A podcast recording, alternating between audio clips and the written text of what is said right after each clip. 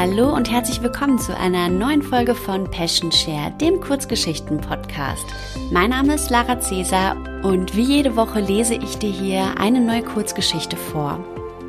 Wie du vielleicht mitbekommen hast, haben im Advent auch einige meiner Familienmitglieder hier Geschichten gesprochen und einige Geschichten habe ich noch nicht veröffentlicht, habe mich aber jetzt dazu entschieden, dies noch nachzuholen, und deshalb wunder dich nicht, wenn der Ton gleich etwas anders ist, aber es kommt ja auf den Inhalt der Geschichte an und die heutige Geschichte kommt aus dem Buch 111 Herzensweisheiten von der lieben Gisela Rieger und wird von meinem Papa vorgelesen. Viel Spaß beim Zuhören.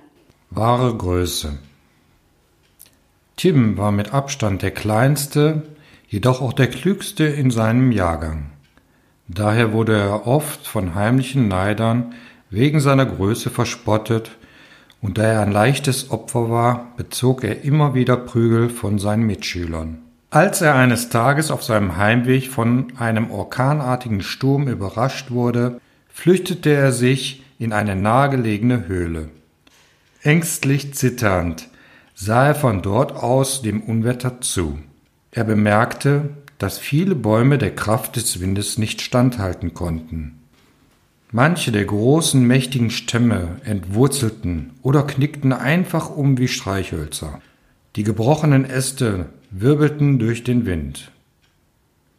Er blickte jedoch auch auf die kleineren, schmächtigen Bäumchen, deren dünne Stämme sich im Wind beugten und immer wieder aufrichteten.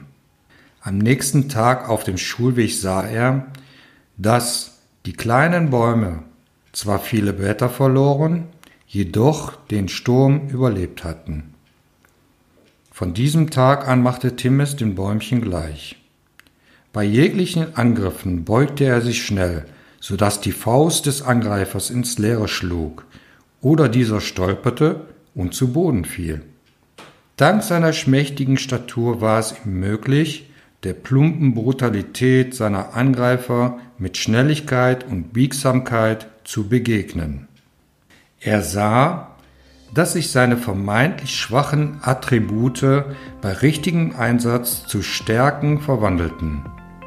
Wenige Jahre später beragte er die meisten seiner Klassenkameraden um etliche Zentimeter. Doch dies war ihm nicht mehr wichtig, denn er hatte damals erkannt, dass wahre Größe nichts mit Äußerlichkeiten zu tun hat. Erst wenn du aufgibst, dich über Äußerlichkeiten zu definieren, gelangst du zu dir selbst.